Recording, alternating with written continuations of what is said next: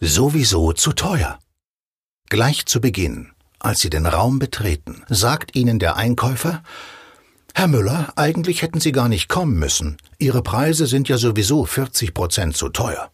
Kardinalfehler vieler Verkäufer? Sie antworten, Sie werden sehen, beim Preis werden wir uns schon einigen. Aus zahlreichen Verkäuferbegleitreisen kenne ich diese Einigungsaussagen zur Genüge. Bitte in jedem Fall weglassen, denn damit signalisieren Sie dem Einkäufer nur Ihre sofortige Bereitschaft zur Reduzierung des Preises. Ein guter Verkäufer weiß, dass er nie über die Preisseite, sondern immer über die Leistungsseite argumentieren sollte. Und er weiß auch, dass er keinesfalls den Preis im Angebotsgespräch von sich aus ansprechen darf. Wenn jedoch, wie in diesem Fall, der Einkäufer sofort massiv den Preis drücken möchte, reagieren Sie am besten so.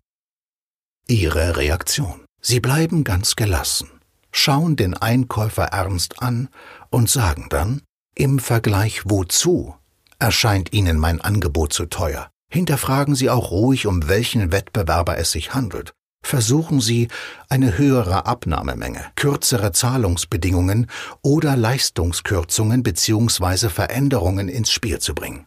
Falls der Einkäufer auf eine Rabattforderung von 40 Prozent beharrt und hier erwidert, Ihr Wettbewerber hat genau die gleichen Leistungsanforderungen bekommen und erfüllt diese auch komplett, nur er ist eben 40 Prozent günstiger. Dann sagen Sie ihm, Herr Meier, um eines klar zu sagen, ich habe in den letzten Wochen intensiv mit meinen Kollegen an Ihrem Angebot gearbeitet und wir haben das Beste für Sie bereits rausgeholt. 40 Prozent sind absolut indiskutabel. Ich möchte natürlich nicht Ihre Zeit unnötig in Anspruch nehmen. Trotzdem vielen Dank für Ihr Interesse. Sie reichen die Hand zum Abschied und gehen in Richtung Tür. Warten Sie ab, wie der Einkäufer reagiert. Entweder sagt er, Herr Müller, es müssen ja nicht gleich 40 Prozent Nachlass sein. Ich denke, wir sollten die Besprechung weiterführen. Damit signalisiert der Einkäufer Ihnen bereits sein Entgegenkommen, oder er bleibt eiskalt und meint, ich begleite Sie noch zum Auto. Im zweiten Fall haben Sie im Moment erst einmal Pech gehabt, aber auch keinen Auftrag erhalten, der nur Verluste produzieren würde. Warten Sie ab.